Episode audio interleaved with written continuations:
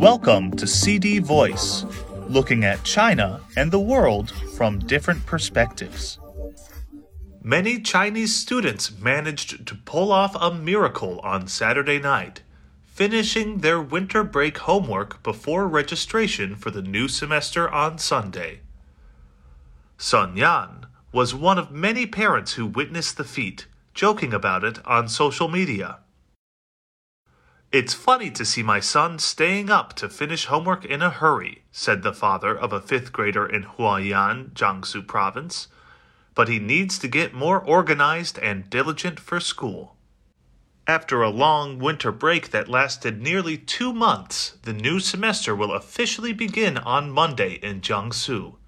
Many students and teachers were excited by the changes to COVID 19 prevention measures, upgraded cafeterias, and new decorations at school.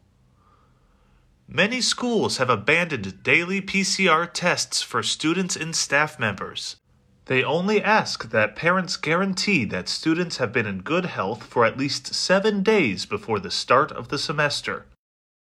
Shi Qinmeng, principal of Fuxijie Primary School in Nanjing, the Jiangsu capital, said that the school is encouraging students to stay home if they feel unwell. We disinfect the school regularly and have set up an observation room for students who feel under the weather, he said. Their health is the top priority. As many students at Fuxijie are children of migrant workers, she and his colleagues encouraged students to bring back souvenirs, including flowers, grasses, or even a handful of soil to remind them of their homes. Due to COVID 19 prevention and control measures over the past three years, many children weren't able to return to their hometowns for family reunions during Spring Festival.